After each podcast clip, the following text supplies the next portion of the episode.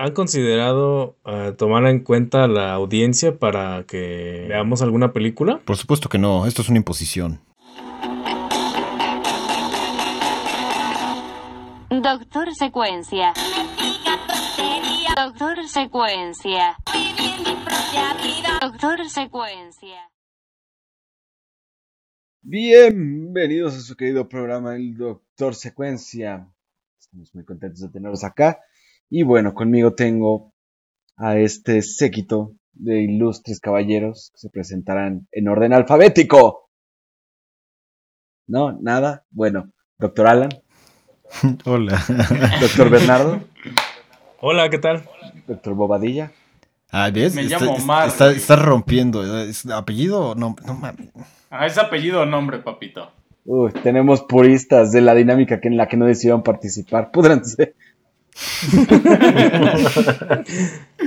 Entonces sería el doctor Hen, no, doctor Edgar, doctor Henry Hola, hola.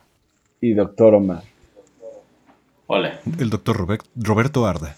Roberto Arda. Y muy bien, hoy tenemos un peliculón, la verdad, este llamado City Lights de Charles Chaplin, un clásico, bastante viejo, no sé en qué año salió. De hecho, tenemos la ficha, 1931. tenemos la ficha técnica por ahí. Necesitamos un claro que interno. sí. Bueno, City Lights fue dirigida, producida, escrita y protagonizada por Charlie Chaplin y también escribió algo de la música. Uh, Y todo esto fue en 1931. mm, ¿Qué tal? Justo después de la Gran Depresión. Qué año para vivir. Y bueno, muchachos, primeras impresiones, ¿qué piensan de esta película? ¿Cuáles son, son sus dos palabras para describir City Likes, Doctor Alan? Uy, Este. Alan acaba de sacar una carta de uno que dice reversa. Den la vuelta y ahorita regresen a mí. a ver. Ok. No, vas, Henry, ahora que quieres hablar tanto. Mis dos palabras para describir City Likes son inocencia interrumpida. Uh. Pésimas, vas tú, Bernie. Yo quiero decir, mis dos palabras para describir esta película son poderoso amor. Tú, Omis. Yo diré ebriamente vagabunda. Y yo diré Sniff Sniff Ideology. Y eh, regresamos a Alan. No, sí, mis dos palabras. Salió un más cuatro. Expresionismo infravalorado.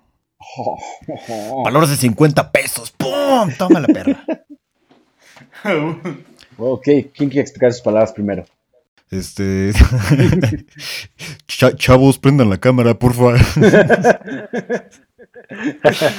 Este, va, expresionismo infravalorado. Que eh, la otra opción era expresionismo perdido, pero básicamente va por lo mismo. Este es periodo de posguerra, donde todo el mundo se está, pues apenas estaba saliendo, de, como dice Edgar, la, la- la Gran Depresión, que Chaplin y especialmente el vago es como un ícono de esa época y todo lo que representa está como muy ligado al contexto de las personas que veían esos filmes y cómo él se reflejaba en ellos.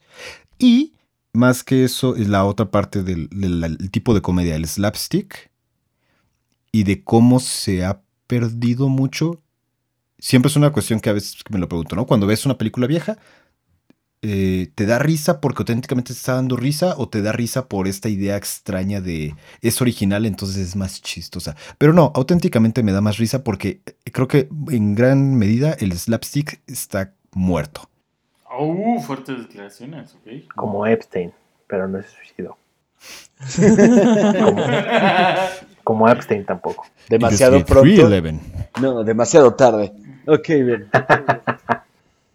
Señor Bernardo, le voy a pedir por favor que no grabe el podcast bañándose en la regadera. Se me hace una falta de respeto. Ah, lamento, ch- lamentablemente no pueden ver mientras me baño, entonces. Bueno, mis dos palabras que fueron poderoso amor, yo me voy más por el lado de la comedia romántica y todo lo que él hace por satisfacer a su recién enamorada. Ay, qué bonito. Así es. Claro. Muy bien. Por no decir a su desahuciada desam- enamorada, ¿no? A la, a la timada, la engañada. O sea, Gold Digger.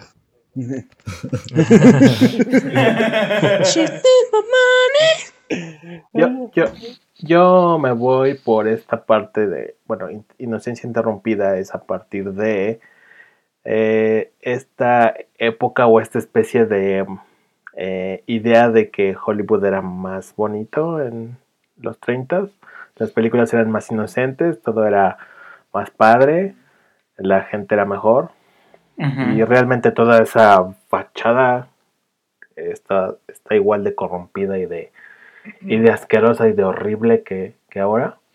Siento que este que tiene esta doble cara en donde muchas mu- muchos malos tratos, muchas peleas, muchos abusos, muchos casos horribles, este nada más eran mejor ocultados, pero realmente este sigue siendo lo mismo. Igual No, y- pues y- es que, es que ahora con las nuevas tecnologías que ya tienen 25 años, pues ya es más fácil exhibir a la banda, ¿no? Entonces yo creo que tiene mucho que ver con eso, doctor Henry. Omar, pon un clip de cuando Christian Bale le está gritando un interno aquí. Y después pone un clip de cuando Eric Andre golpeó un interno desnudo. Para Pero solo el audio. Ok, ¿El interno estaba desnudo o Eric André estaba desnudo? Exacto. Exacto. Descúbranlo, descúbranlo en los show notes.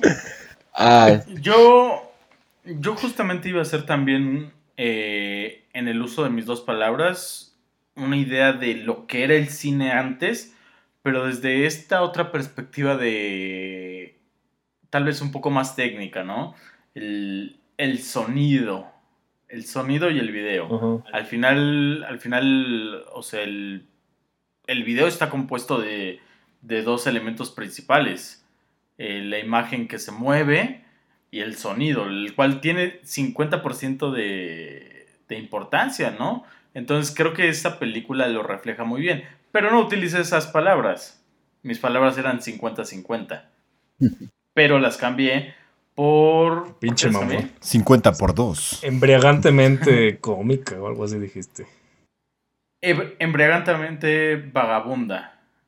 Eh, o sea, porque nos relata un chingo de, de lo que pasaba la gente, en especial después de la Gran Depresión, para, pues, güey, para conseguir algo, ¿no? O sea, desde el vender flores hasta el encontrarse e incluso estafar a tus amigos, hasta el, dude, pues me voy a hacer boxeador porque no tengo nada mejor que hacer. Entonces, un poco mis, mis dos palabras van por ahí. Muy bien. Y bueno, mis dos palabras son sniff, sniff, ideology. Ah, antes de decir mis palabras, quiero mandarle un saludo a Jasmine, que es una gran fan de nosotros y es una gran fan de Chaplin. Ya dijiste las palabras. Es por ti.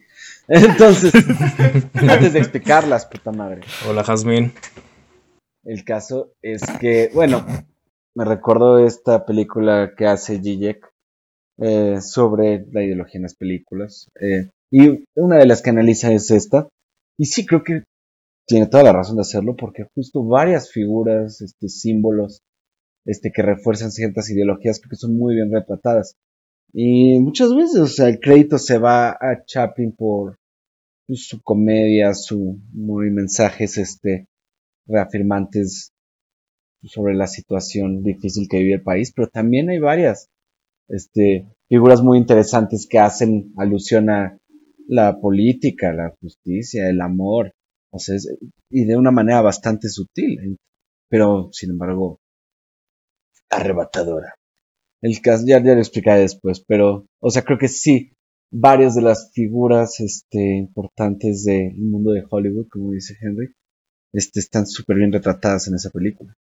Mm, pero bueno, ¿por dónde quieren empezar a comernos este pavo, muchachos? Este espagueti, ¿no? Este espagueti. Como el que es, como el que sale y reparten dos veces. Cómate el pasgueti. Yo creo que las yo creo que las escenas de justo la borrachera que tiene este el amigo y el vago Así siempre me imagino tus fines de semana, doctor Edgar. Creo Ah, sí. es verdad. Justo aquí tengo en mis notas, es de las primeras cosas que tengo.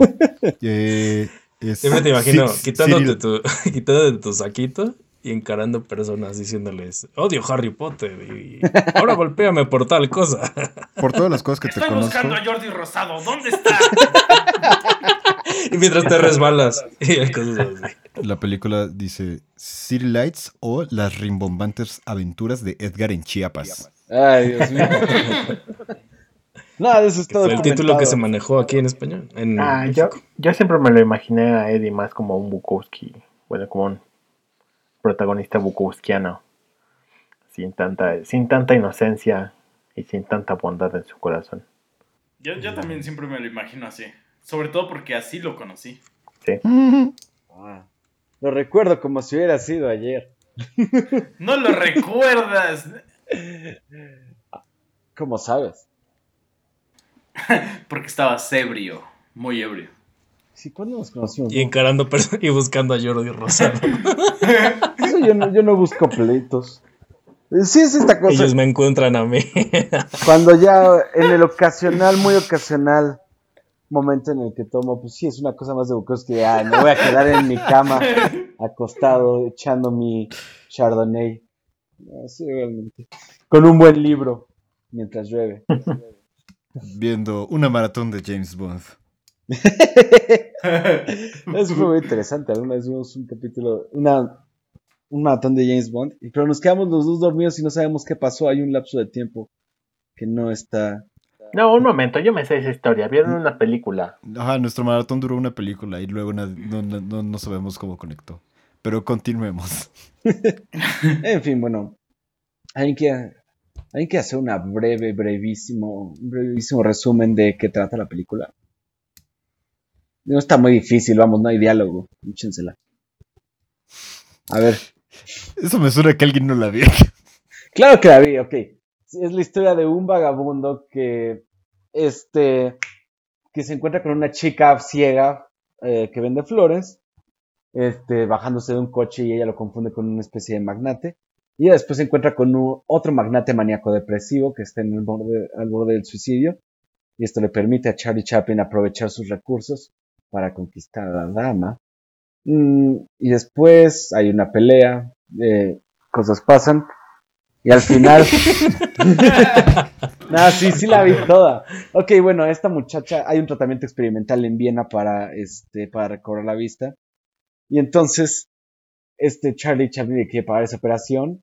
Y hay todo un desmadre porque el borracho a veces se acuerda de él, a veces no se acuerda de él. Oh Dios, como yo con bobadilla. No, es este. Y el caso es que pues, intenta ganar el dinero de varias formas, lo termina persiguiendo la policía, cumple su sentencia, la chica recobra la vista y al final lo reconoce por sus manos trabajadoras. Bueno, o sea, obviamente me salté varias partes, pero ese es a grandes rasgos la trama. Manos trabajadoras y a pesar de la tecnología de aquel tiempo se le veía una manicura impecable a Charlie Chaplin en, esa, en ese acercamiento. ¿Qué tanto Sí, claro, disfrutaron o sea- de, de esta película? ¿Cómo? ¿Qué qué? ¿Qué tanto disfrutaron de esta película? ¿Les gustó? De- del 1 al 10, yo la disfruté un 8. 8. Yo nueve, me reí mucho. ¿Tú, Berro? Yo lo di- del 1 al 10 con medios puntos, yo un 8.5. Ok, un 9. ¿Tú, Alan? Sí. A mí no me gustó. Ojo. Creo que fue ¿Alguno único había visto me gustó. No. ¿Cómo? Que si alguno lo había visto antes. No. ¿Por qué no te gustó, Henry? Em, siento que tiene el mismo efecto que Seinfeld. Bueno, hay lo que se llama el efecto Seinfeld. ¿Cómo te atreves? A mí me gusta mucho, güey, pero debido a que, ya, ya hemos hablado de esto antes, eh, que es algo repetitivo que se va dando, que ya has visto muchas veces, como que pierde ese efecto, siento yo. Ok. Y este, y también eh, tiene esta ondita en la que los tiempos eh, de, de antes, o sea, los tiempos cinematográficos eran diferentes. ¿Tiempos modernos? Ah, qué, qué fino, eso sí me gustó, eso me gustó. esa- No, los, tiempos los tiempos cinematográficos abajo. eran los tiempos cinematográficos eran diferentes, entonces hay escenas muy largas, bueno, siento que muchas Ujú. escenas son muy largas, muy pesadas o muy repetitivas. Y este, sí, la verdad es que no logro captar mi atención 100% y todo este asunto que les comentaba como de toda esta parte fea de, sobre todo de Charlie Chaplin, como que no me permitió disfrutarla al 100. Ujú. Pero sí la terminaste de ver. Sí, sí, sí, la vi toda. Ok. Es que es bien curioso cómo, pues evi- evidentemente estamos analizando una película de 1931 y el lenguaje cinematográfico, pues obviamente ha ido evolucionando. Lo que en su momento fue eh, innovador, a pesar de que fue de las últimas películas eh, silentes, actualmente pues ¿Sin tenemos otro ritmo, silentes, o sea, eh, mudas, Ah, vaya, Actual- actualmente, pues obviamente los, los ritmos son diferentes. Respecto a eso, por ejemplo, a mí algo que me pareció muy, muy intrigante es que hay un personaje que es este, es secundario, ¿no? Pero hay un personaje negro, el boxeador, y es retratado casual, así súper bien. Pum, es un personaje, ahí está. Cuando tan solo 15 años, no, 16 años antes con A Bird of a Nation de D.W. Griffith, los personajes, ni siquiera los actores, de, no había actores negros. Y los blancos tenían que interpretar a negros. Entonces, de hecho, de aquí Bueno, viene el black, no. blackface. ¿Qué? No tenía, ¿no? Más bien era como parte del ju- juego. Bueno, pero no había. Y, y, por ejemplo, sí, claro. justo en esta película que estoy diciendo, pues son retratados de lo peor. Hinches, este, salvajes, delincuentes, etcétera. Y aquí, pues, a pesar de lo que estamos diciendo, no sé, de pronto me parece súper bien o súper actual que se haya, no sé, que se trate adecuadamente a este, a este tipo de personas, por decirlo, de alguna forma. Pero porque Chaplin era, por, era progre, güey. O sea, Cha- Chaplin era los güeyes que ahora dicen, sí, güey, o sea, pues yo, yo me llevo bien con todos, ¿eh? No, toda la música me gusta, ¿eh? Pero Ajá. les caga y odian y son clasistas y son racistas y la verga. Sí, y siento que era este, era de los primeros güeyes que super cuidó su imagen y siempre quiso proyectarse como el güey nice, buena onda, chido, que todo le latía. Entonces siento que va por ahí. Y porque, porque hay, hay una especial atención al, a, a, a este personaje y a cómo lo representa, ¿no? Es así como de, miren, miren lo que estoy poniendo aquí. Este es claramente un boxeador negro, normal y sin problemas. ¿Sí me, sí me explico? Sí, Entonces siento que muchas cosas de la película van como por ahí. De- e incluso Claro. incluso el, el- el personaje, güey, el, el personaje del, del mendigo o del vago, la, la chingada, sí, claro. también viene como de este asunto de identificarse con el, este, Underdog. Con el, no, ese güey, no. Con el infraperro. Sí, es como el caso Cantinflas, güey, es lo mismo que Cantinflas. Ajá. Que curiosamente también Mario Moreno se, se sabe que era un ojete, era una basura de persona, por lo que se Sí. dice. Sí, Can- yo lo dije en la tarde mientras estaba viendo y le dije a Mario Cantinflas es nuestro... Cantin- Cantinflas es nuestro Chaplin. Sí, sí, sí, sí. Y ya, y sí, sí, ahora lo entiendo. O sea, justo yo estaba viendo la película y ayer estaba viendo un video sobre el cine mexicano eh, y su relación a partir de estas comedias románticas, güey. De las cuales, por cierto, últimamente estoy viendo un chingo, güey. Mexicanas, sobre todo. Eh, ¿Por? Pero es como, es como por perder el tiempo, güey, por apagar el cerebro. Es, es como esta idea, güey, de las personas al ver que un, ya sea un pobre o un rico se relacionan entre sí, queda satisfecho ese capricho y ya no se hace nada por la igualdad, digamos. Qué, qué interesante idea. Porque justo. O sea, ah, perdón. Rápido, rápido. O sea, tomen nosotros los nobles, nosotros este, los pobres y nosotros los ricos, güey. Son la misma película. Y esto lo vi reflejado en esta de Serial Dates. Ahora sí, Eddie. No, sí, justo concuerdo con, con esto que estás diciendo. Porque vamos, todo el aspecto ideológico se ve muy, nítido. Creo que desde la primera escena en la que está Chaplin, o sea, que están develando una especie de estatua. O sea, yo como la interpreté, no, no hay mucho contexto, te dicen que es una especie de inauguración. Pero es como una especie de estatua que hace oda a, a la justicia, vamos, se me hizo no, no muy diferente al ángel de la independencia o algo por el estilo. Y pues, o sea, Chaplin estaba dormido en su situación de vagancia en la estatua, este, que representa como quizás esta madre patria, pero pues fría, dura, lo intentaban correr, después este, la espada se le mete en los pantalones. Y creo que si le buscamos mucho, le damos muchas vueltas, puede hablar de una especie de rechazo al Estado y de una sensación de abuso por parte del Estado.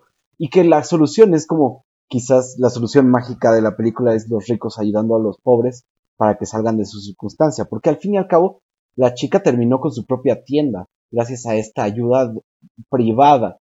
Entonces, o sea, quizás la, la ideología promovida en la película es esta cuestión de que el sector privado y los capitalistas son los salvadores de Estados Unidos. Y vamos, era un momento en el que Estados Unidos estaba preparándose para una expansión importante con la Segunda Guerra Mundial. Entonces, Pero ahí técnicamente no es ayuda privada. Porque no viene de las manos del rico al pobre, sino es como intermediario el crimen o el, el- el- el ladrón que se mueve entre ambos mundos. eso es cierto, había ignorado ese factor. Mm, Sería más bien como un Robin Hood, ¿no? No, más bien es como un tráfico de, de influencias. O sea, es, es toda la. Es toda la, in- es toda la industria eh, publicitaria en México. Y no me dejarán mentir. La mayoría de, de la publicidad es de. No, pues es que llevamos esta marca. Porque el, el güey, mi jefe, fue a la escuela con el dueño de esta empresa. Entonces, pues ya, güey, son compas desde entonces y por eso llevamos esto. O sea, ese, yo creo que es eso, como el amiguismo. ¿Cómo, se llama acá? Compadrazgo. El, el compadrazgo, ajá. Ajá, es como el compadrazgo, güey. Y creo que eso es como lo que representa eh, estructuralmente Chaplin en esta película. De acuerdo. Que pensando en reflexiones más profundas, Cantinflas es el Chaplin mexicano, Chaplin es el Chaplin americano, y si los juntas tienen un bigote completo. También, ¿qué? Cantinflas Hitler. y Hitler, ¿no? Pero bueno, Que, que, que Chaplin fue la última persona en poder usar ese bigote sin ser juzgado tan duramente por la sociedad. No con esa actitud, Henry. Y ahorita el doctor Bobadilla, pero ustedes no lo pueden ver. Bueno, pues trae, trae un rastrillo, güey. Yo no uso rastrillo ya. ok, y hablando de, bueno, yo hablé tantito de las escenas, pero ¿qué escenas les llamaron la atención? Les les hicieron pensar algunas cosas interesantes. Mm, no me hace pensar como tal, porque también esto es algo interesante de este tipo de películas, donde son un montón de skits conectados, que por cierto siento que se conectan muy bien, o sea, por lo general en muchas otras, este, piénsalo como género, ¿no? Donde básicamente estás armando varios skits. Es, a veces relativamente difícil conectarlos chido y que tengan una coherencia, pero aquí sí como que fluyen muy bien. Este, y más que nada, lo que, o sea, lo que me hace pensar es como este. re- regreso a esto de la cuestión del slapstick, de eh, lo difícil que es la comedia, la comedia física, cuando la gente considera que es, "Oh, es lo más bajo. No, es súper complicada hacer una buena comedia física. Por eso ahora la gente que, no sé. Bueno, vamos a hablar mierda de, de la gente joven. Este, desde que estaba Vine, ¿se acuerdan? Videos de 6 segundos, cuando empezó a explotar el boom del, del, del video rápido y viralizarte. De la gente, de la gente que salta, que salta botes de basura o que de pronto se avienta a lugares, que interpretan eso como comedia física, pero no es exactamente, o sea, lo mismo realmente no porque hagas caras, de pronto te hace un comediante físico. Y lo- lo- luego, luego lo sentí con, con la escena del principio, cuando está en el aparador.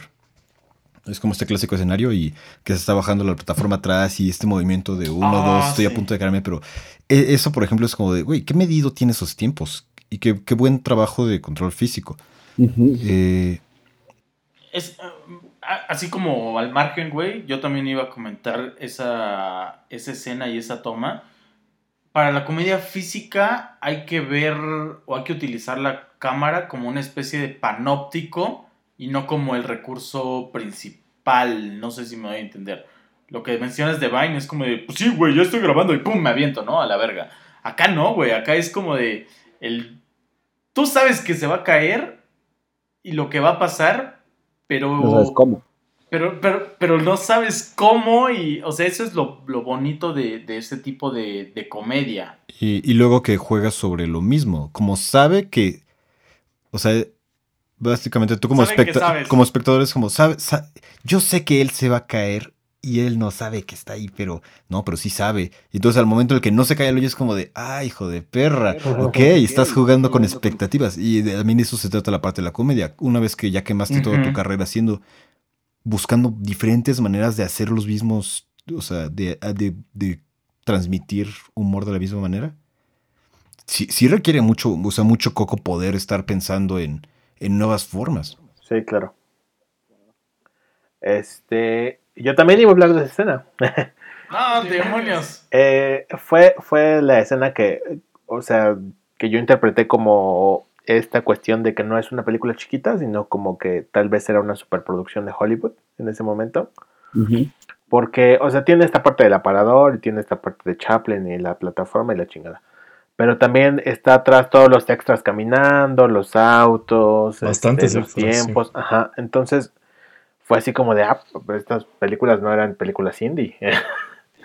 o sea, hay, hay un chingo de presupuesto y un chingo de coordinación y un chingo de stuntmans y un chingo de lo que sea vertidos aquí en esta madre. Pues No. ella estaba en, el, estaba en, en la parte de arriba de su carrera. De hecho, hace rato que hablaba Bob sobre la fotografía, estaba pensando mucho en esto de, pues Chaplin viene del, del vaudeville, ¿no? De este como teatro de comedia inglés. Y si recuerdan sus clases de historia del cine, pues al principio la, la mayoría de los escenarios y las películas se grababan como si estuvieras grabando el teatro, con la Claro, cámara de y frente. Y, y varias de las películas de Chaplin anteriores también manejaban como un este encuadres muy planos y poco estáticos. Y como que ya no lo, no lo reconocía a veces desde este como enfoque nuevo que, o sea, nosotros acostumbrados a, a- a tomas muy interesantes, aquí tú la sientes como muy fija, ¿no? Todavía. Obviamente, Sí, claro. claro. Pero si la comparas unas tr- tres, cuatro películas atrás, sí se nota que ya empieza como a haber mucho más movimiento de cambio de planos, de toma, reacción, toma, este, acción, reacción. Esto es, hay, hay, hay, hay trabajado. Y sí, o sea, sí se ve que es una producción grandota. Pero, y bueno, claro. eh, pero realmente el lenguaje cinematográfico aún estaba muy aterrizado en, en tomas fijas, en el manejo de expresiones, o sea, por la misma parte de, de que es una película muda, cambia mucho la dinámica de cómo tienes que presentar las emociones y cómo tiene que ser tu lenguaje corporal. No, no, no sé si es más exagerado, pero sí tiene que ser mucho más, este, Expresivo. expresivo, sí, claro, gracias. Que incluso, eh, yo, yo recuerdo en alguna oca- ocasión que leí que muchos actores cuando empezó el cine sonoro dijeron que, que ese era el final del cine. O sea, que era la muerte de los actores verdaderos. Nice. Y cuando llegó el cine 3D, es la muerte de- Del cine. del cine. ¿Quién sabe? no- nunca volvemos a atender otro Space Jam. Mini Espías 3 es una obra maestra. Mm, a, mí, a mí algo que me gustó mucho, y la verdad es que no noté tanto lo de la cámara, pero sino los pequeños este, detalles este, que hablaban de relaciones sociales. Por ejemplo, el discurso entre la policía y Chaplin, dependiendo de cómo estaba vestido y qué estaba haciendo, era muy interesante. Porque, o sea, gran parte de la película pasa medio evitando a la policía, tratando de moverse en la periferia de su, pues, así del panóptico, pero ya en términos más de Foucault. Este, pero bueno, cuando ya está con el, este, con el cuate ricachón, el cuate ricachón lo agarra, o sea, ya después de que está toda la escena de la cuerda y de que se va a ahogar, y se lo lleva y justo va pasando un policía. Y o sea, mi, mi, mi idea es que justo estaba en riesgo de ser aprendido por la policía o mínimo corrido, hasta que el rico agarró y lo protegió de eso. Y creo que, o sea, esa clase de cosas finas son las que pueden, ah, no sé, llevar el discurso de Chaplin a un, hacia algo mucho más completo que solo como una secuencia de skits. Yo creo que sí hay una coherencia narrativa en términos de retratar una sociedad.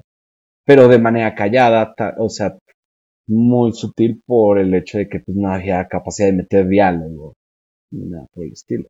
Pues sí había, y de hecho eso es lo más, eh, lo que se me hizo un poco interesante al principio, es como, puedes meter diálogo, obviamente en cajitas de texto, pero si lo vas a meter es porque realmente no lo puedes expresar, o sea, es- tiene que ser algo esencial que no puedes expresarlo por medio de la imagen pura.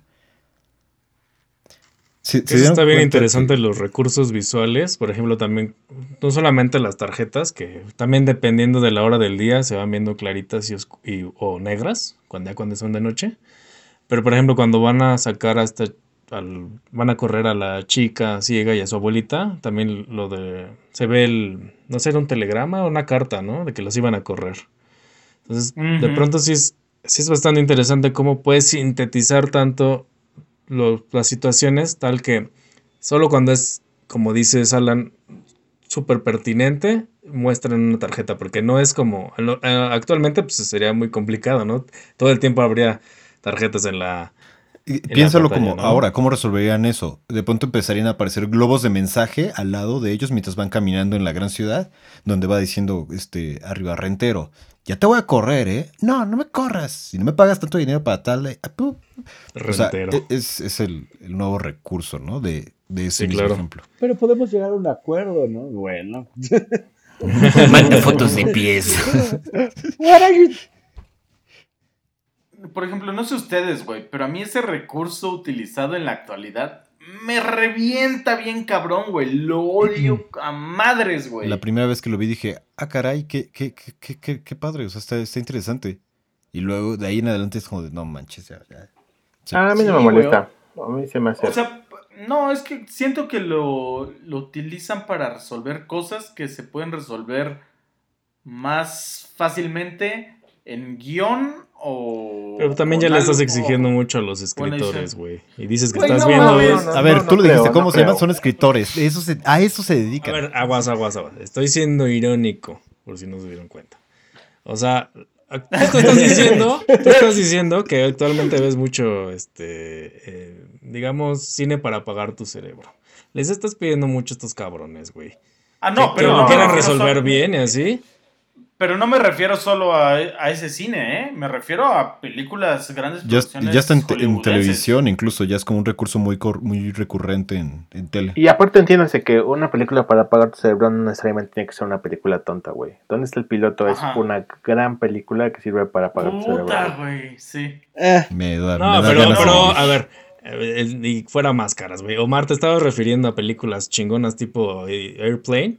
No. No, pon- ponte la máscara otra vez. No, No, me gusta a ver, a ve ver. así. Sí, porque también A tú ver. aquí me la quisiste voltear como no seas pendejo. pues, No, no, no. mames. A ver, a ver, tiempo. El comentario que yo hice antes fue: Estoy viendo películas muy malas ahorita, pero el comentario que hice apenas, güey, de estas con globitos y el mensaje de texto, me refería a todas, eh, güey. O sea, me refería también a series, a programas de televisión, incluso videos de YouTube, güey. Sí, claro. Como dice Alan, la- al- el primer momento en lo que lo vi fue como de, ah, caray, no, pues sí, sí, sí me representa. El segundo dije, el segundo dije, ah, órale, no, pues va. Pero, güey, el tercero ya me empezó a reventar las bolas. Y es un recurso, güey, que te digo, creo que se puede resolver bien fácil, güey. Pum, vas a la locación o a donde tengas que ir, güey, en, en tu producción, grabas al güey haciendo una llamada. Ah, pero es que también ahí que tú ya le estás llamada, metiendo más valores de producción, güey, porque tú, aquí es, estos diálogos son expositivos, o sea, te están explicando cosas, como, y eh, ¿tiene- a lo que me refiero que les estás pidiendo mucho, no, es que está chido, pero a lo que les estás exigiendo es de que ideen maneras de que no, de no hacer diálogos expositivos, que no te traten como menso, y a veces eso les falla, güey.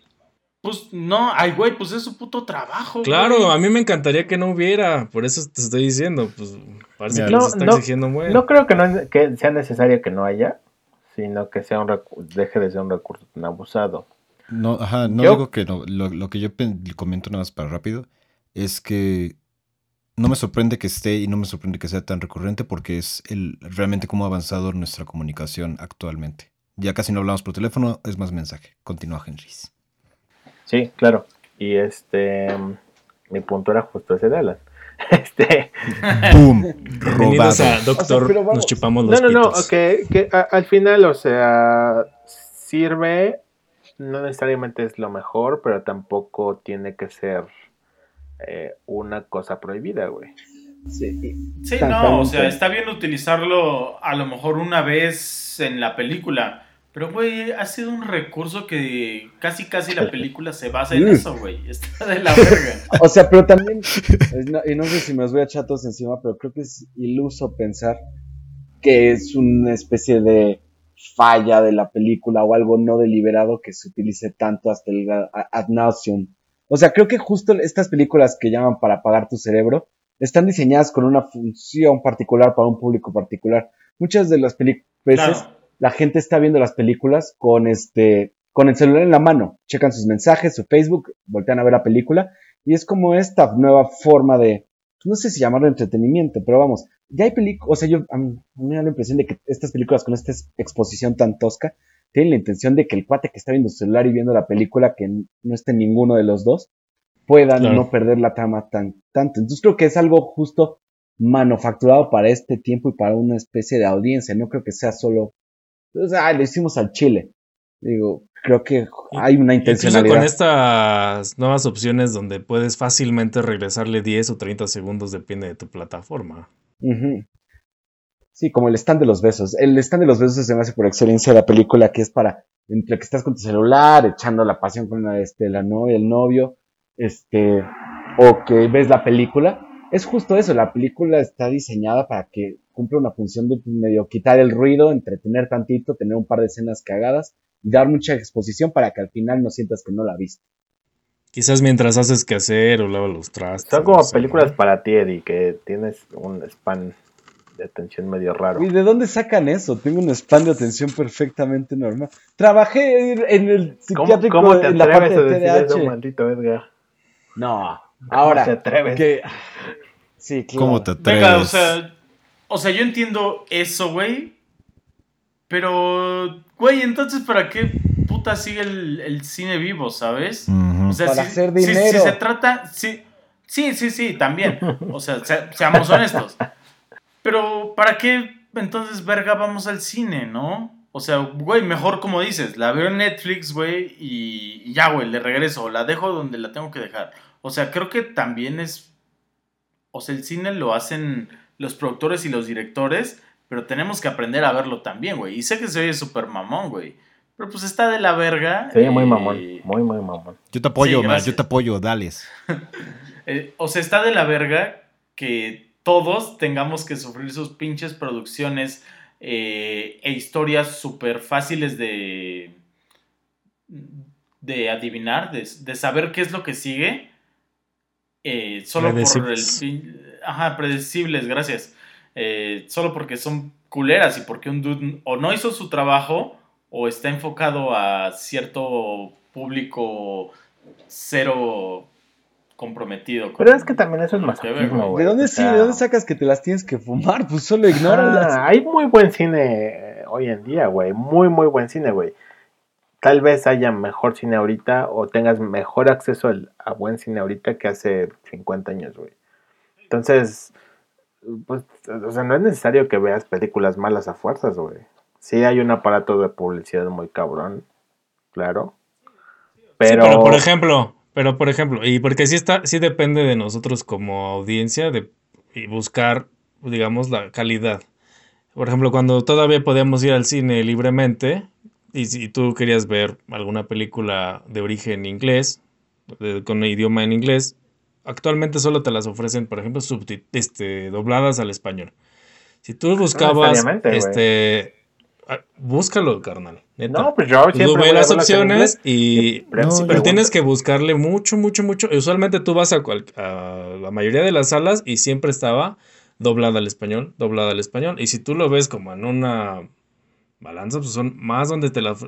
Pocas veces te las encontrabas subtituladas. No, eso, solo habla, no. eso solo habla mal de tu, de tu zona geográfica, güey.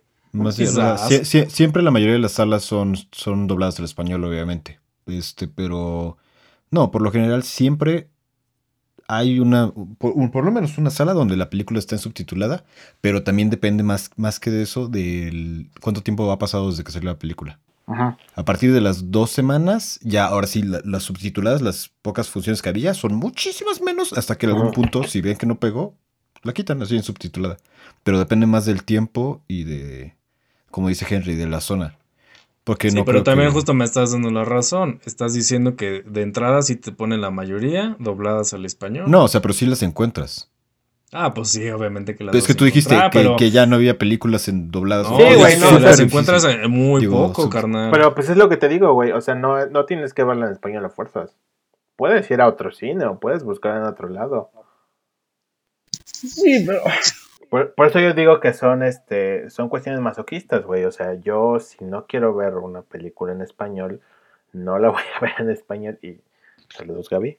Este, Oh, no, no, no, es que ella este, ha vivido mucho ese proceso de no, pues es que no vayamos a ver esa porque este porque está en español.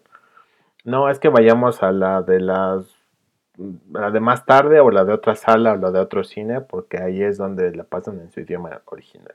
Bueno, así como último comentario sobre ese tema. Mira, la neta las veo por apagar mi cerebro, que también lo podría apagar no viendo nada, pero pues también porque, porque también últimamente me interesa con esto del podcast, pues aprender qué se está haciendo no solo en otros países, ¿no? O sea, también en la industria ujú.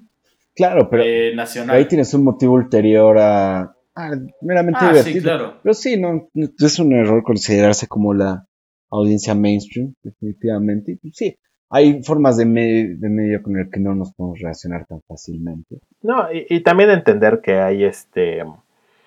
Hay cosas dentro de todo este aparato publicitario, güey. Hay películas a las que no les puedes exigir más porque tienen que cumplir con ciertos criterios para recuperar su lana, güey. O sea, es como esta gente que se queja tanto de Marvel o de DC o la chingada, quiere películas más sangrientas o más oscuras. Es, carnal, necesitas. Esa pinche película necesita recuperar 500 millones de dólares para ser. Sí, necesitan el dinero, dinero, dinero. Aprende algo, dinero. ¿Sabes que también mucho el compromiso de, del estudio a la propiedad? Como cada que, y ahorita lo digo, porque va a haber una película de un, de un juego, de una serie de juegos que me gusta mucho. Pero es el mismo caso de siempre, como con cualquier videojuego que, que va a tener una adaptación o muchos libros o lo que sea. Todo el mundo se emociona como de, al fin la vamos a ver en grande. Y es como, pues no, nunca va a ser. Número uno, porque no es el medio correcto para, por ejemplo, en el caso de los juegos. Número dos, no es la longitud correcta para el caso de muchos libros. Y pues realmente siempre hay promedio es dinero. O sea, el compromiso que hacen los creadores para la parte del estudio, tú sabes que no, bueno, espero que, que aprendan que, que no, no va a funcionar. Y el simple hecho de que la vayas a ver solo porque tiene el nombre es exactamente la razón por la, la que siguen arruinando todas las propiedades intelectuales que valen la pena. Henry, siete pasos. ¡Oh! ¡Oh, shit! Ok, bueno, a ver, este. Charlie Chaplin tiene una nieta que se llama Ona Chaplin, que sale en Juego de Tronos.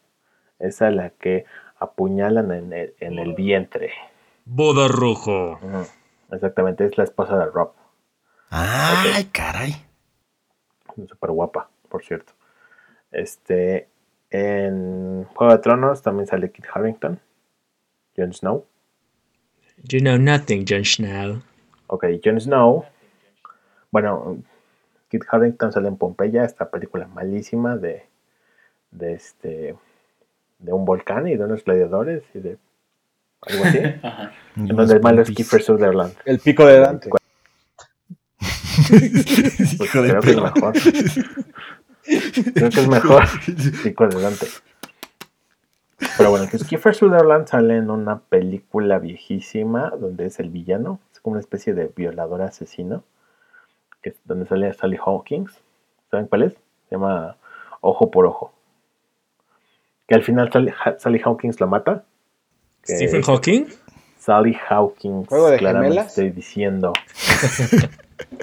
La teoría del todo. Ok, entonces Sally Ha- bueno, en esa película también sale Ed Harris. Entonces Ed Harris sale en Westworld como el hombre de negro. Y en Westworld sale también Evan Rachel Wood. Preciosa, por cierto. Qué mujer, qué mujer. Este, Desmonetizados por la cosificación de Henry. Es muy bonita, güey. ¿Qué tiene?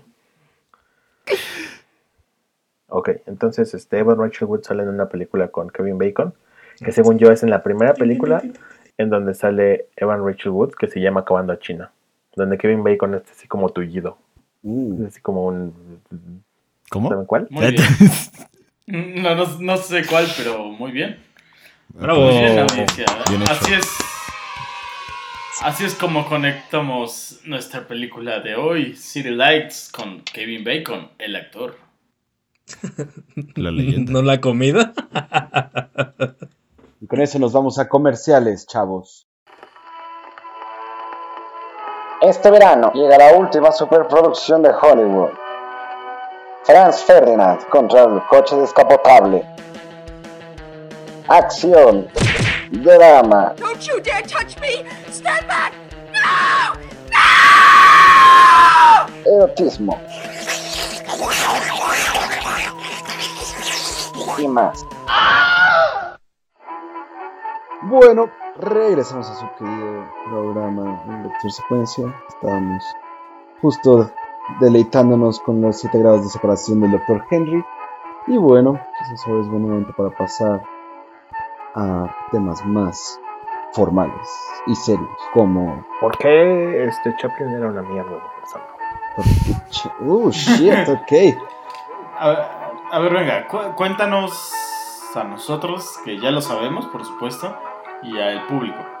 Bueno, según tengo entendido, Chaplin era esta especie de, de cantinflas en que te quería tener siempre el control de sus sets así 100%. Tuvo un montón de esposas adolescentes cuando él ya era un don grande. Creo que a su segunda esposa la conoció cuando tenía 12 años y él como 40. Fuck. Este, y al parecer era muy abusivo con sus hijos. O sea, según cuenta Marlon Brando, que Marlon Brando era otra basura de ser humano. Claro. Para que Marlon Brando te acuse de algo, cabrón. que, que este. Que ese güey trataba bien mal a sus hijos así en el set y los humillaba. Y una vez humilló a este güey y decía, o sea, y como que le gustaba ese hecho así de decir, sí, yo lo trato mal. Y la chingada. ¿Humilló a Marlon Brando también? Según, ¿Qué le dijo? estaba muy gordo. Búscale bien los datos, papá.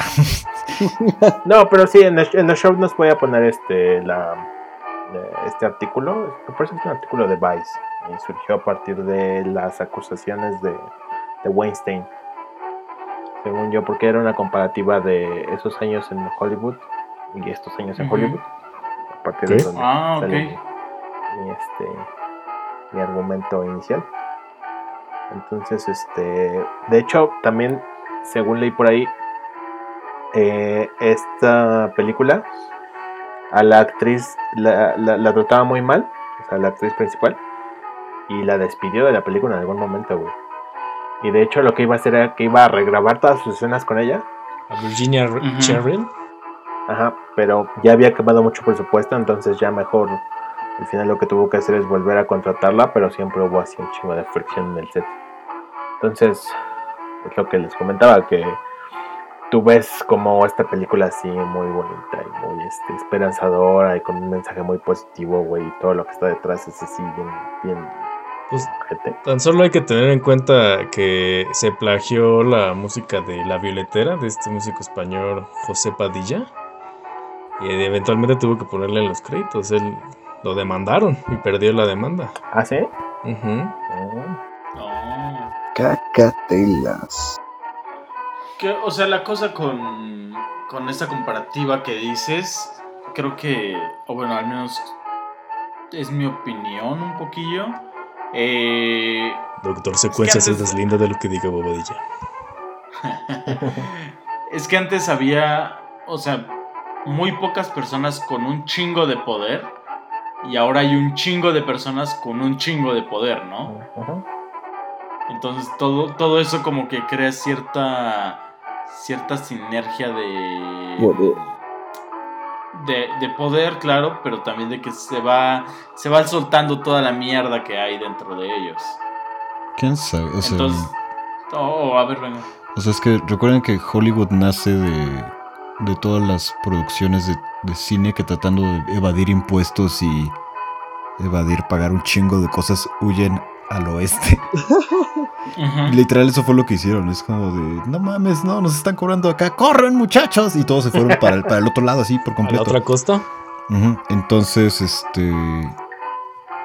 Empezaron siendo como pocas compañías, relativamente pequeñas, pero que a la hora de distribuir tenían su, su control absoluto. Entonces, eh, era, o sea, cuando empezó a crecer poco a poco la, la industria del cine, estas pequeñas compañías de pronto ¡pum! se dispararon al techo y tenían casi, casi. eh, no puedes decir monopolios, pero sí, como dice Henry, un control agresivo sobre todo lo que implicaba desde la producción de la película, especialmente a la distribución. Antes los, las productoras te- eran dueñas de los cines, entonces solo podías ver películas de No Manches Frida en, en los cines de No Manches Frida. Hasta que después este, se les hicieron de pedo y lo sacaron de ahí, bueno, de esa cuestión, se les prohibieron. Pero también Chaplin era, era tan popular para ese punto, por eso digo, ya estaba en el pico de su carrera, que ese güey era completamente independiente. O sea, él, él- él pagaba, producía, distribuía las películas solito. Por eso también, o sea, no se me hace tan extraño lo que, o sea, lo que dices como de... Hizo bajaba a sus hijos, según También. lo que tenemos de información. O sea, esa parte de, de que, o sea, hasta donde yo tenía entendido, sí tenía muchos pedos con la actriz. Porque la chava era como joven y como que no, no, no trabajaban muy bien. Porque de hecho, no me acuerdo si Chaplin, se- creo que sí se casó con la, con su coestrella de tiempos modernos. Creo que sí, fue, fue una de sus esposas. Pero bueno, o sea, este. Imagínate que la chava no es muy cooperativa y que pues está medio difícil. Realmente, o sea, siendo todo cabeza de tu, de tu propia película, pues, güey, pues. Esa parte de correrla no, no, no siento que sea algo tan extraño. Bueno, creo que dentro de la repetición queda normalizada esta práctica. No es tan agresiva.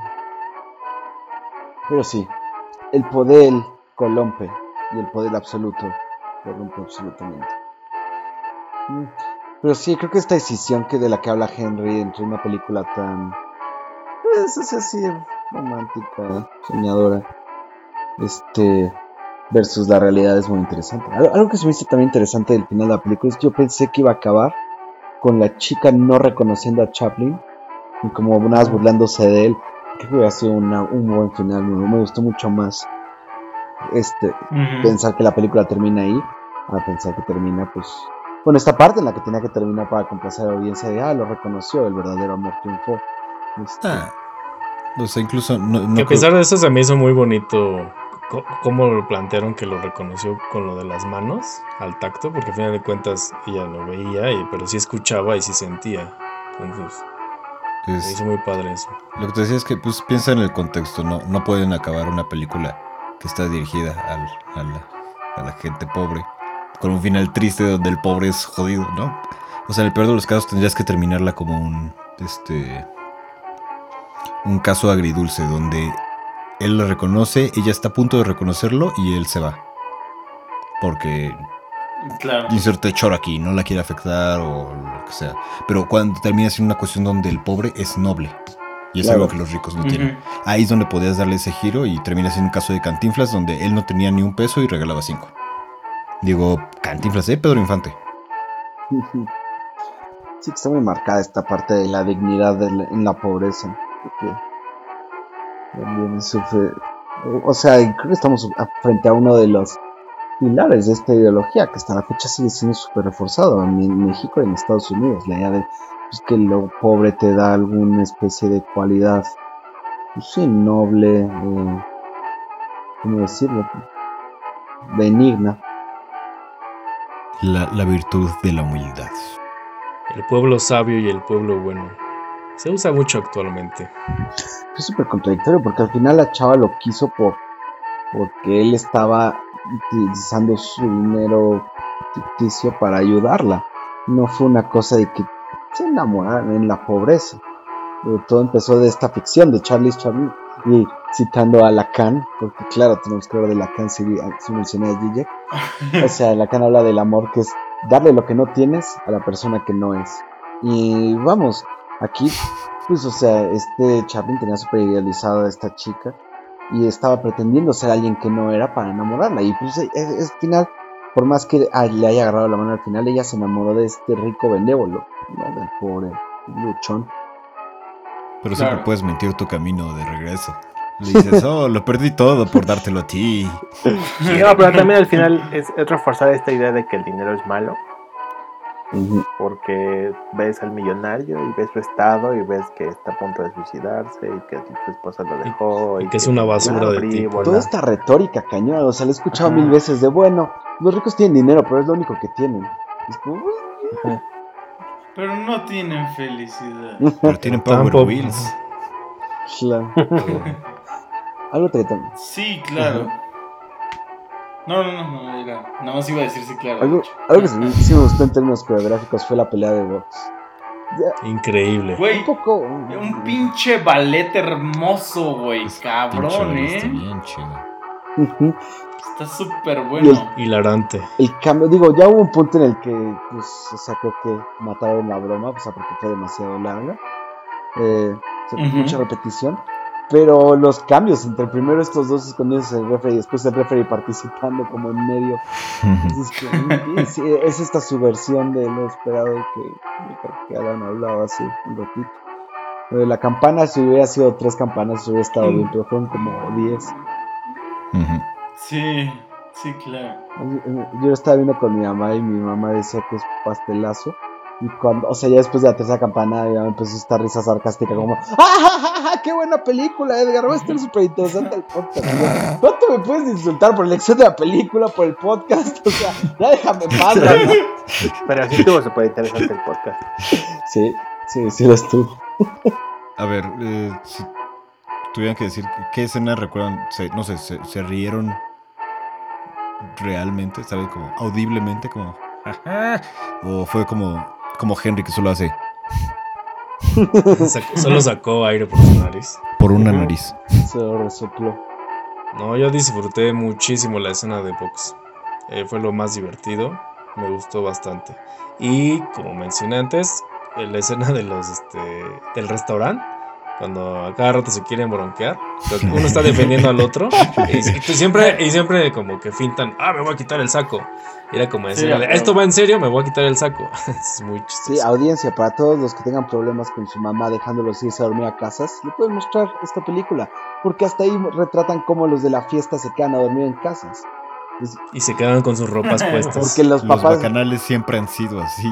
Claro, porque los papás. No que tiempos- antes eran mejores. Ajá. En mis tiempos no se hacía eso. Es como, no, desde los 30 se hacía. ¿De qué estás hablando? o sea, desde antes. Desde el Imperio Romano, o sea, sí. Regreso en el vomitorio. Bacanales. A mí me gustó mucho. Igual, o sea, la escena de box creo que fue mi top, güey. Pero me mamó este diálogo cuando están conduciendo y el rico dice, ¿yo estoy conduciendo? Puta, güey. O sea, pinche diálogo más chingón. O sea, no aportó mucho a la historia realmente. Pero, güey, era súper necesario para hacer ese, ese punch. Creo que mi chiste favorito. O sea, me gusta mucho la escena del box. Me gustó mucho lo de las peleas.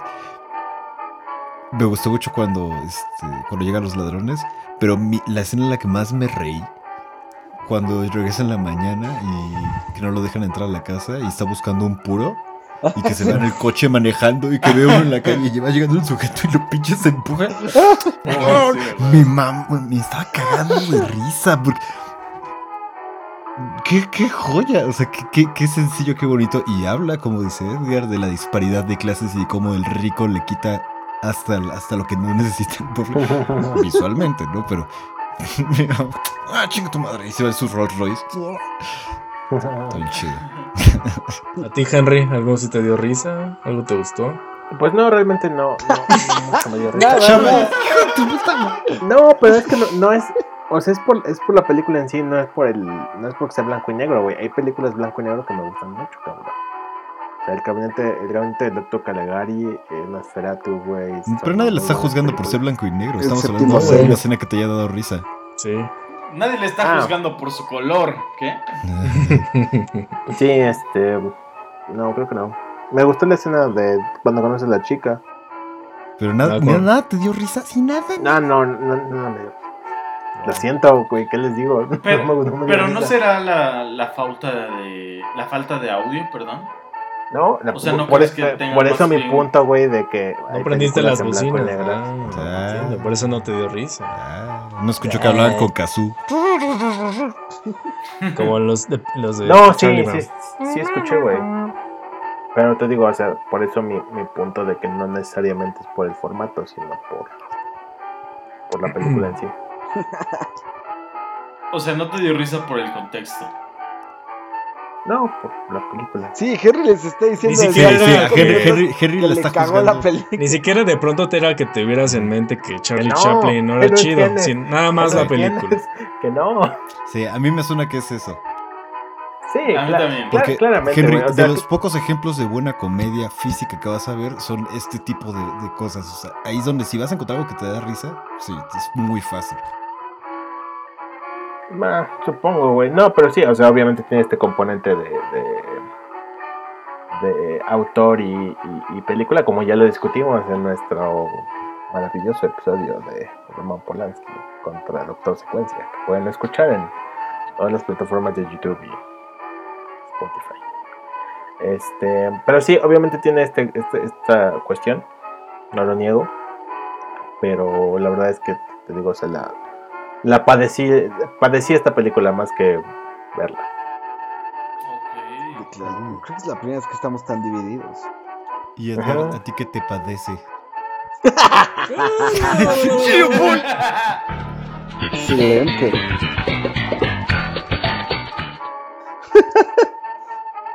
Ay, no mames, Baduel.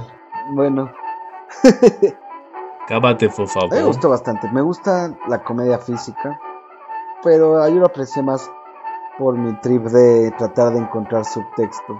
Eh, y creo que sí, sirve mucho la función de, de tratar de proyectar este, dinámicas sociales a ella. Fíjate que hay, hay cosas que se me hicieron muy actuales, o sea, con las que me puedo relacionar dentro de la cultura mexicana. O sea, como el cuate sirviéndole la copa, me acuerdo. O sea, me re- regresó directo a las fiestas de secundaria en las que había un cuate gordo con un cinturón Gucci sirviéndome reyes y diciéndome, no le tengas miedo al éxito. o sea, el dormir en los sofás, el, el cuate este, recogiendo la colilla, sí sirve. No, no, o sea, eso gente de esos en algunas fiestas. Este, otra, Wow. O sea, también el cuate que utilizaba un, ro- un chingo de ropa de marca, pero te sacaba tu caja de cigarros, o sea, todas esas cosas hicieron como Para con tu pues clasismo, por y claro, este, después de la caída de la bolsa, por eso me imagino que fue un periodo súper alcohólico de Estados Unidos. Bueno, toda la historia de Estados Unidos es alcohólica ahora que lo pienso. Toda la historia de él. Desde la humanidad que pudo fermentar un bolillo se volvieron Una papa, güey. Ah, ah, no creo un comediante creo que hizo este chiste. Es que era tan aburrida la existencia que algún humano dijo, puta, voy a ver qué pasa si se pudre la fruta. Y se puso Hasta que escribieron también. Se supone que cuando. ¿En Irlanda o en Escocia fue donde se, se descubrió el whisky? Ay, eso es un pedo, ¿no? Es muy debatible, ¿no? Pero bueno, hay, en Wikipedia No me voy a sale meter en como ese tema. las invenciones de Escocia. Y entonces este sale como hasta 1600, no, antes. No sé, 1400 el whisky. Y después siempre de 100 años sin invenciones. es como, pues sí. Es como en esta película El, el buen dinosaurio, la de Arlo, es una película animada de Pixar. Justamente pasa eso, es una escena también muy muy cagada donde el dinosaurio y el niño van así, siguiendo su camino y se, se, se drogan, güey, porque alucinan bien cabrón. Entonces a uno se le hace una cabezota, le salen muchos ojos. Obviamente ¿no? ¿Con qué se comen fruta fermentada. Como, como tipo Dumbo, o sea, ese Sí, tipo de ajá. escenas. Sí, sí, muy cagada. puro de Pinocho que se pone bien maltripeado. ¿Qué? Güey, Miénteme ¿Quién Pinocho? ¿qué dijiste? El puro ¿Qué? cuando a Pinocho el cuate malo le da a probar el puro y que se lo Ah, So, se pone- Stromboli. Stromboli, y se pone bien pálido. Le dio la pálida, literalmente.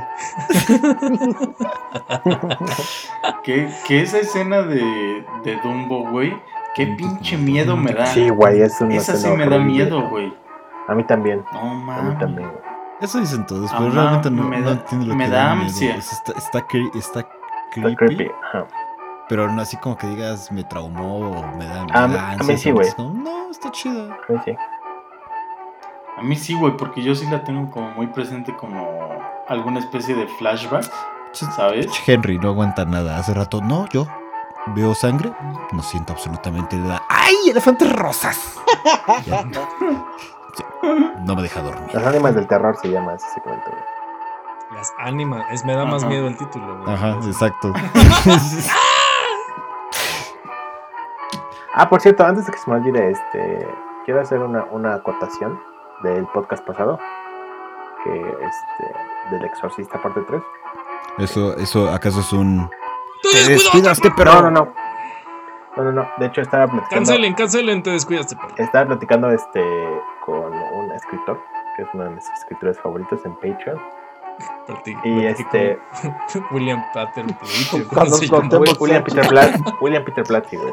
No, este, y estaba, estaba escribiendo sobre personajes favoritos de películas de terror.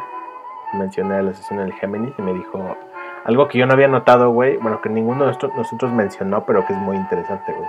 Yo lo había notado. En esa película, Yo lo mencioné. este, el asesino de Géminis ni siquiera usa las manos, güey. ¿De qué hablas?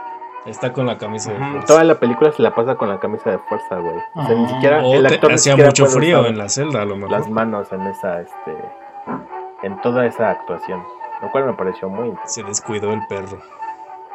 Pobre cabrón confundido, pues tenía, güey. Tenía síndrome de. co- El cerebro mojado. Este, sí, el cerebro. O sea, el cuate cerebro. ¡Ah! ¿Qué está pasando? ¡Oh, qué buen actor! ¡Ah! Creo que entre todos los abusos de Hollywood, quizás ese es el peor.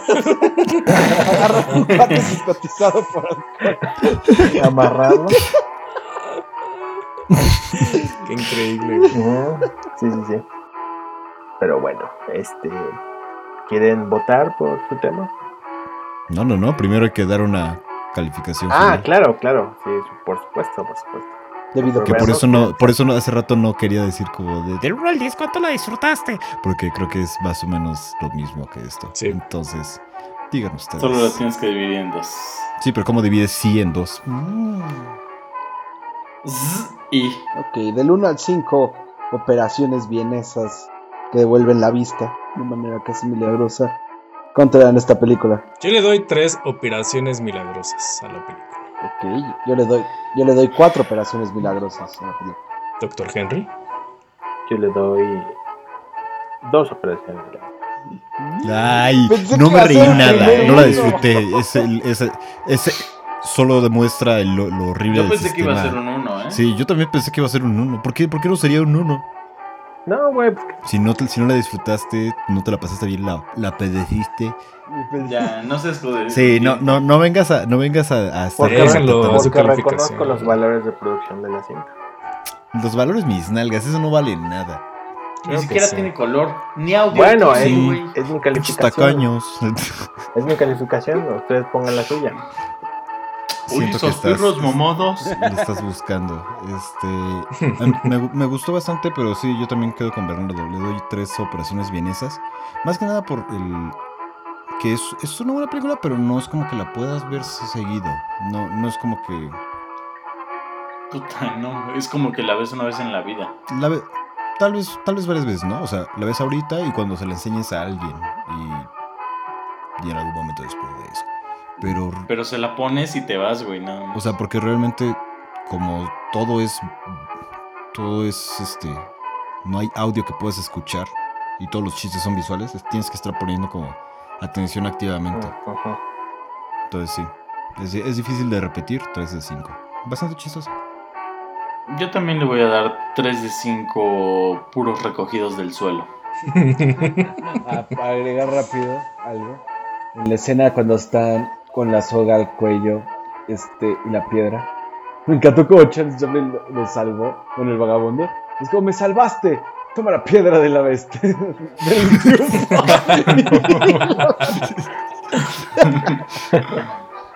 Quiero aprovechar para sacar algo de mi ronco pencho, algo que me atormenta desde la que voy en la universidad, desde que estaba en la universidad. Adelante, adelante, adelante.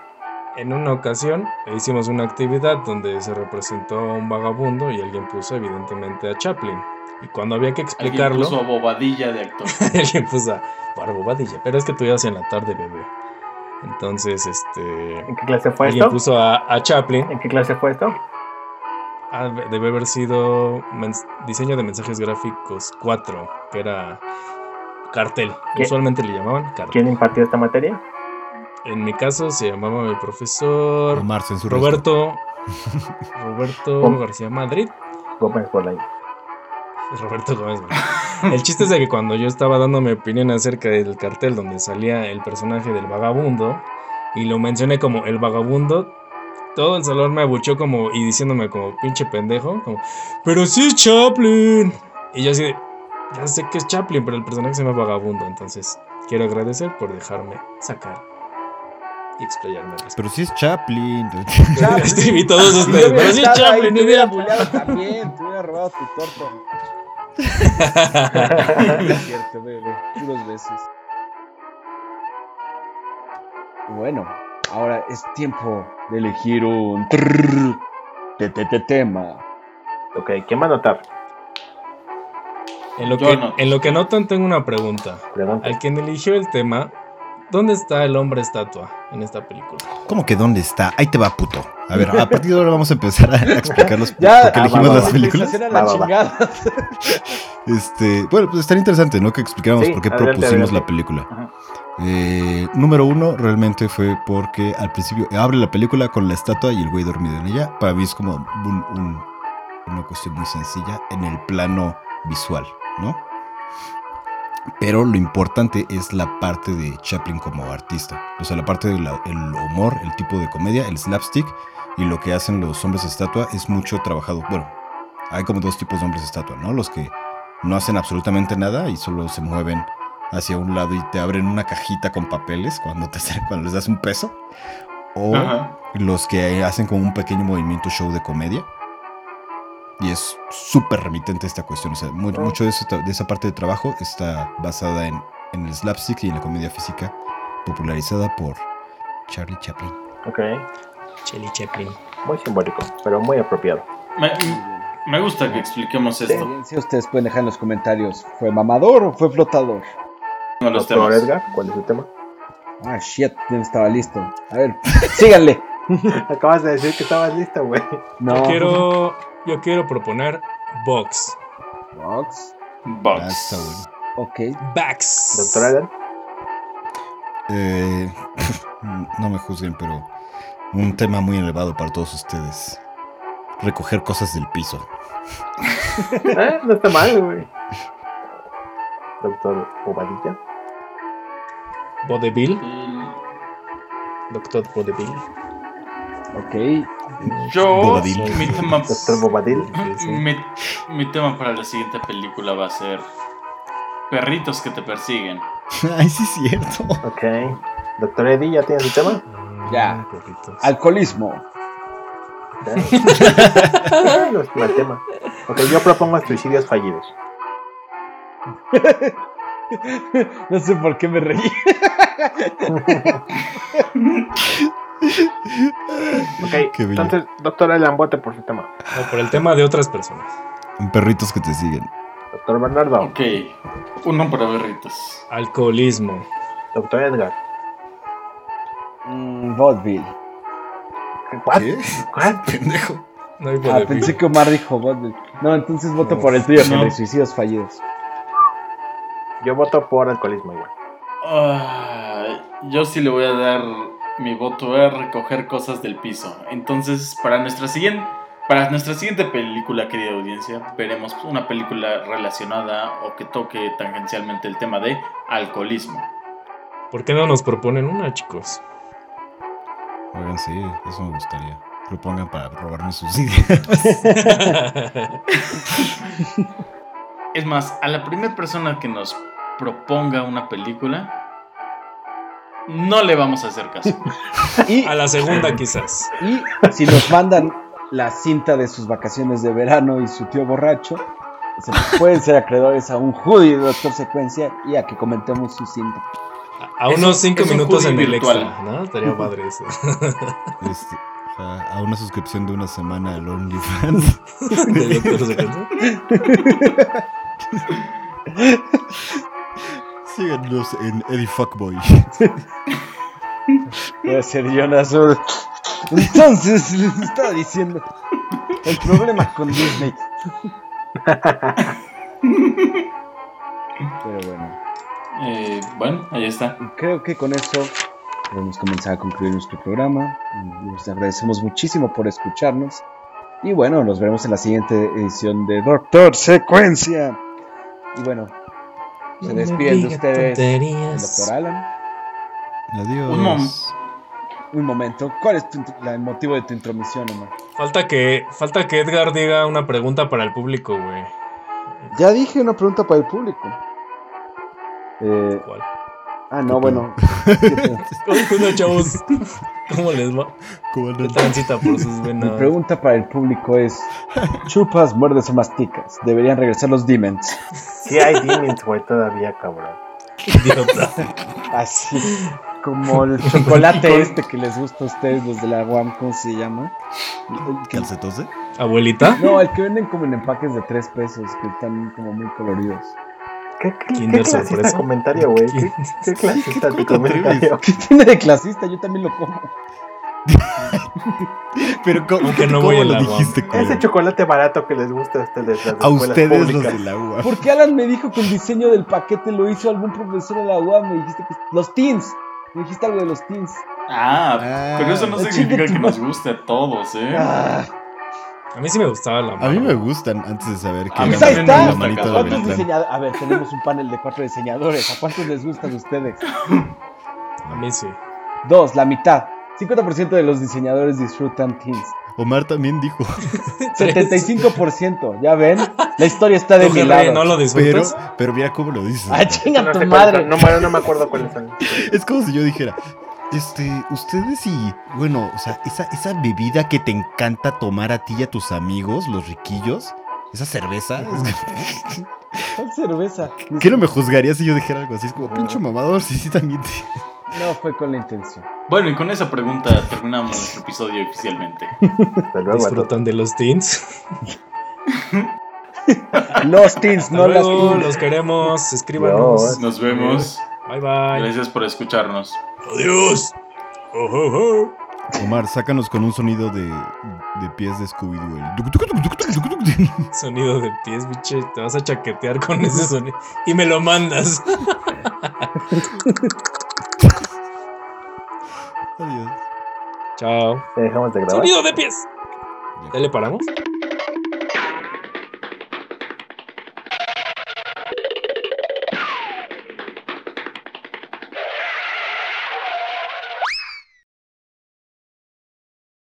Disfrutan de los teens, pinches jodidos de mierda.